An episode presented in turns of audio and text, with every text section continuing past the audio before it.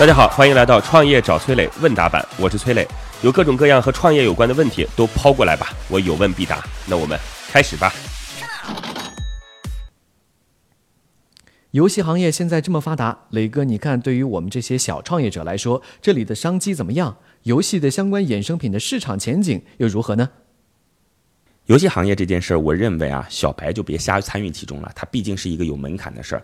不管你在做游戏行业的，就是呃前端的流量口啊，帮助别人去做游戏的推广啊、营销啊，或者说做游戏的制作方，就是我们行业当中俗称 CP 方，或者说去做游戏最前端的那个什么呢？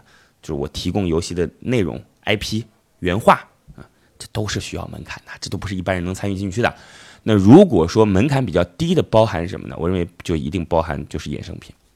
但衍生品又涉及到一个版权问题，所以我觉得这个衍生品呢是比较讨巧的衍生品。假设啊，今天吃鸡很火嘛，是吧？荒野逃生，网易做的，然后这个吃鸡能够衍生什么？就是线下以前的那个真人射击啊，是不是？这事儿就可以根据吃鸡当下很火的时候，叫小伙伴到现实中来吃个这个。我觉得这件事情其实可以让很多人在这个点上燃起这种冲动来。啊，我觉得这这个这个没什么问题啊。然后第二个呢，就是可以去做一些和游戏文化相关的事儿。什么叫游戏文化相关的事儿？你看，我们经常知道说，呃，今天晚上我们开黑吧。开黑这件事情，其实在游戏当中，你又没有侵犯到它的版权，这是一个术语。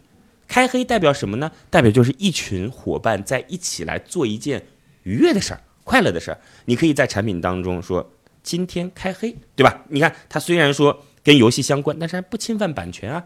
所以你可以这个抱枕上是这样的东西，或者说杯子上是这样的东西，其他衍生品。当然，我只是随便举个例子啊，听来好像很无聊，对不对？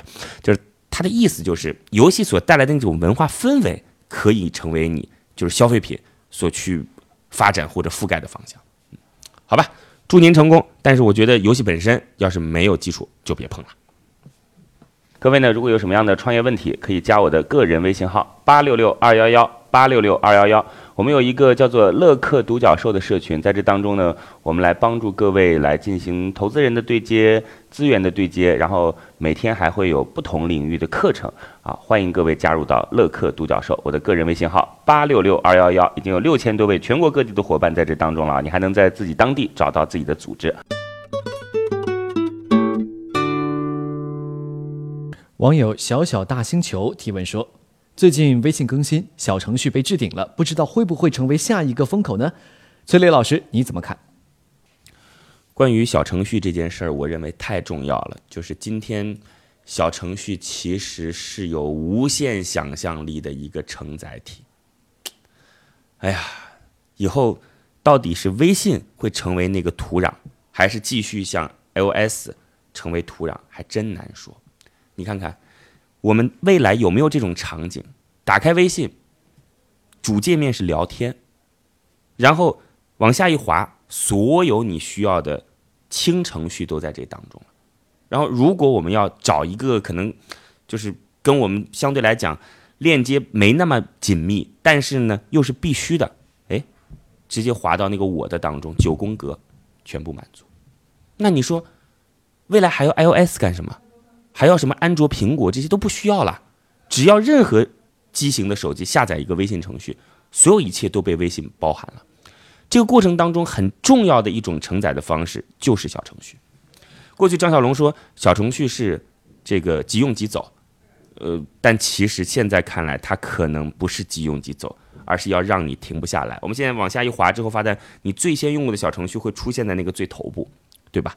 那如果过去所谓的即用即走，就是没有一个停留的空间啊！你在线下直接扫码用一下，用完了它就不见了，那叫即用即走。今天它让你停留了下来，那就不是即用即走了，那就是每个人都有自己的一块地儿了，无非这个地儿可以换，对吧？后面的人可以换到前面的，那怎么样才能不让别人换掉呢？我觉得频次高就是不让别人换掉的一个重要方式。什么样的东西频次高呢？每天都会使用呢？想想看，无非就是。游戏没事拿出来玩一玩，频次很高；资讯没事拿出来看一看，碎片化的资讯频次很高。工具，假设什么样的工具啊？这个我来看一下地图。我今天出去了以后，我得经常要看地图。这些方式可以是你去做小程序的方向。我觉得今天不管任何一个创业团队，必须要把小程序这件事儿作为公司的一个重要的战略来思考。它应该是未来互联网产品一个重要的板块，或者说是原生 APP 一个重要的补充。好吧，祝您成功。